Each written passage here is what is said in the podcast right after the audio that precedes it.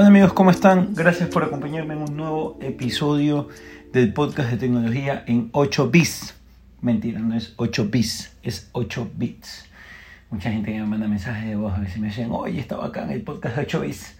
Sí, pero no es 8 bits, es 8 bits. Pero bueno, gracias por los comentarios que me han hecho llegar sobre los capítulos anteriores. Qué bacán que les esté gustando, qué bacán que podamos ir armando esta comunidad eh, para hablar de tecnología, si tienen algún tema que quiere que toque, si tienen eh, alguna recomendación o alguna pregunta, háganmela llegar a arroba pancho limongi, tanto en Twitter como en Instagram, o si no, envíame un correo a francisco.limongi.gmail.com y lo reviso y lo conversamos aquí en el podcast. El día de hoy quería conversar sobre un tema que ha sido una de las preguntas que más me han hecho eh, sobre los temas que he venido hablando en, el resto de los capítulos. Y es, Pancho, ¿tú crees que Apple está copiando Android? Básicamente por el tema de los widgets en iOS 14. Y la verdad es que para mí la respuesta así rápida es no. Pero, pero, sí me gustaría adentrarme un poco más en por qué pienso que no. Y para adentrarme un poco más en por qué pienso que no, eh, es importante que arranquemos intentando entender o sabiendo cómo operan los sistemas operativos.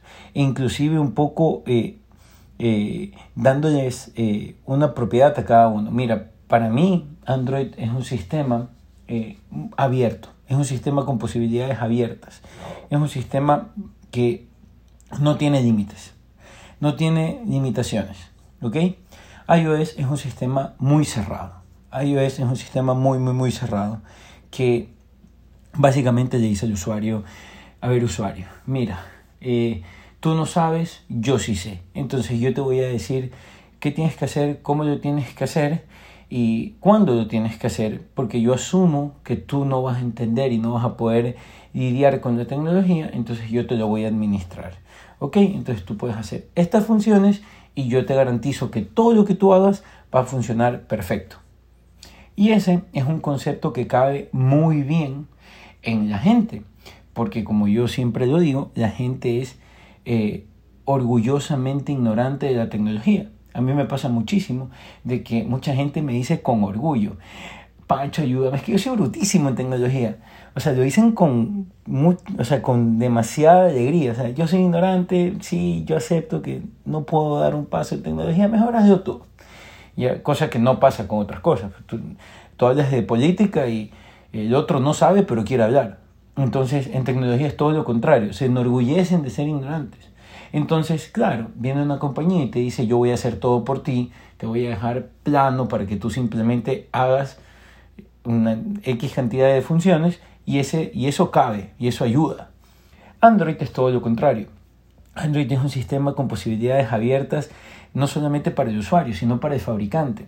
Recordemos que iOS es un sistema que solamente funciona en Apple. Android funciona en más de 40 marcas.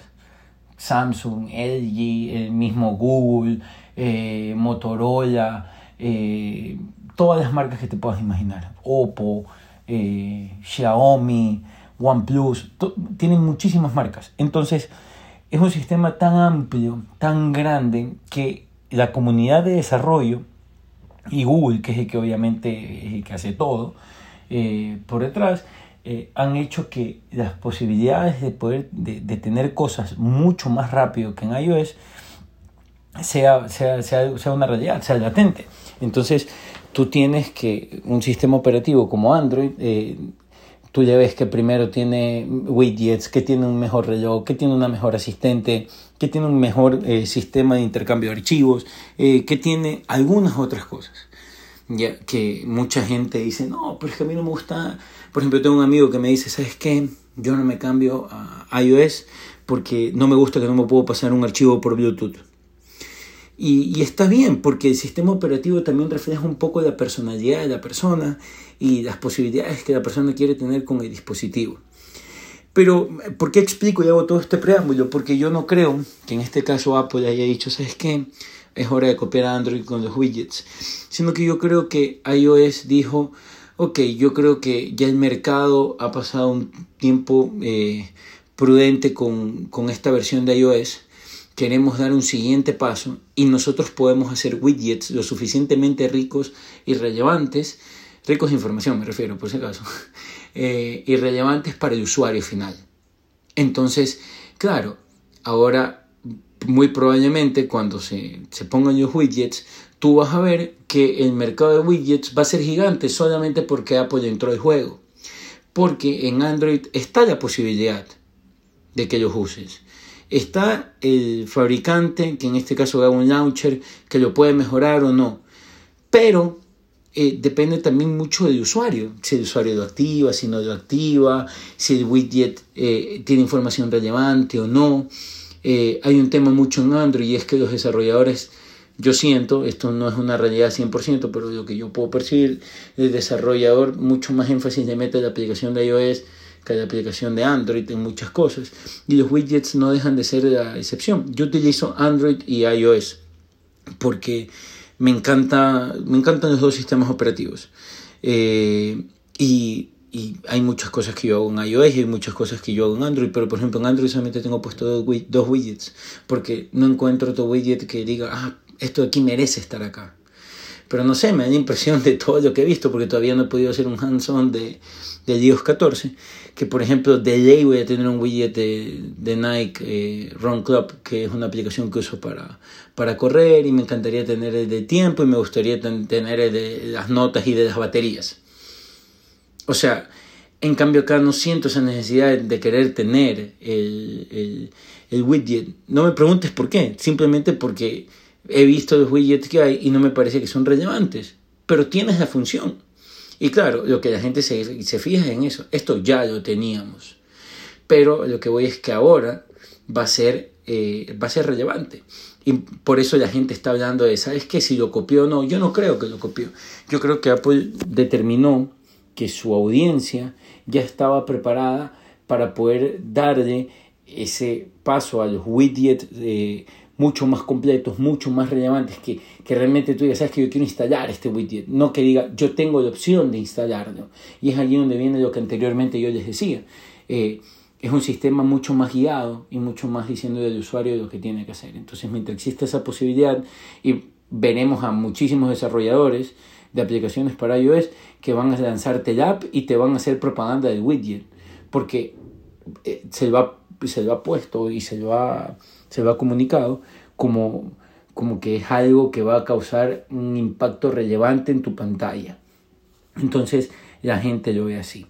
Pero, pero yo no, no, o sea, yo no veo que haya eh, una copia de sí veo que obviamente Android tiene una ventaja muy grande con el tema de desarrollo, porque Google eh, le mete mucha fuerza el desarrollo de Android, pero aparte de eso tenemos a Samsung, que ha hecho un trabajo espectacular con One UI. Eh, la verdad es que para mí Samsung es otro, eh, antes de One UI y después de One UI. One UI es la nueva interfaz, la nueva interfaz de usuario que tiene Samsung a partir del S10. ¿ok? Lo lanzaron con el S10, también funciona en el S9, en el Note 9, pero eh, salió a raíz de que salió el S10. Entonces es, un, es una interfaz de usuario muy, muy cool. Pero bueno, eh, lo que voy es que Android tiene esa ventaja y, y siempre se va a ver que en Android eh, tienes primero una cosa, que Android es pionero en sacar otra cosa. Pero acá la función es diferente porque Apple guía a los usuarios y eh, no va a ir al mismo ritmo de, Android, donde tiene miles y miles y miles de desarrolladores, cuando acá el único que opera el sistema operativo es el dueño, que en este caso es eh, Apple. Y bueno, con esto eh, finalizo un poco el podcast. Quería contestar un poco esa pregunta porque me la han hecho bastante. y sí quería contestar, pero no quería decir no. Y ya, poner a la gente que me preguntaba en Twitter, no, no, no. Sino que quería realmente explicarlo y, un poco hacer entender de dónde viene esto, eh, de dónde viene mi pensamiento y por qué pienso que no y por qué pienso que son dos sistemas eh, totalmente eh, manejados diferentes y que yo creo que responden a motivaciones diferentes. Ya para mí Android, yo creo que se copiaban mucho antes, yo creo que el uno al otro un poco tenían eso de, de irse viendo a dónde avanzaban, pero yo creo que desde Android Nugget eh, que ya esto paró. Android es un sistema operativo que ya está parado por sí solo, porque antes, eh, hasta que sé yo, 2014, 2015, me parecía que iOS estaba, pero por los cielos, y Android no, no, no lo alcanzaba. Hasta que cuando sacaron la versión Nugget, que creo que es la 7 o la 8, no, no recuerdo, creo que es la 7, eh, ya como que Android se estableció y dijo, hey, yo estoy aquí y vengo a pelear y soy un sistema lo suficientemente robusto y bueno para ganarte, no para pelear, sino para ganarte. Y bueno, y sobre eso se ha ido, ha ido la evolución de Android, que ahora vemos teléfonos que son una, brutalidad.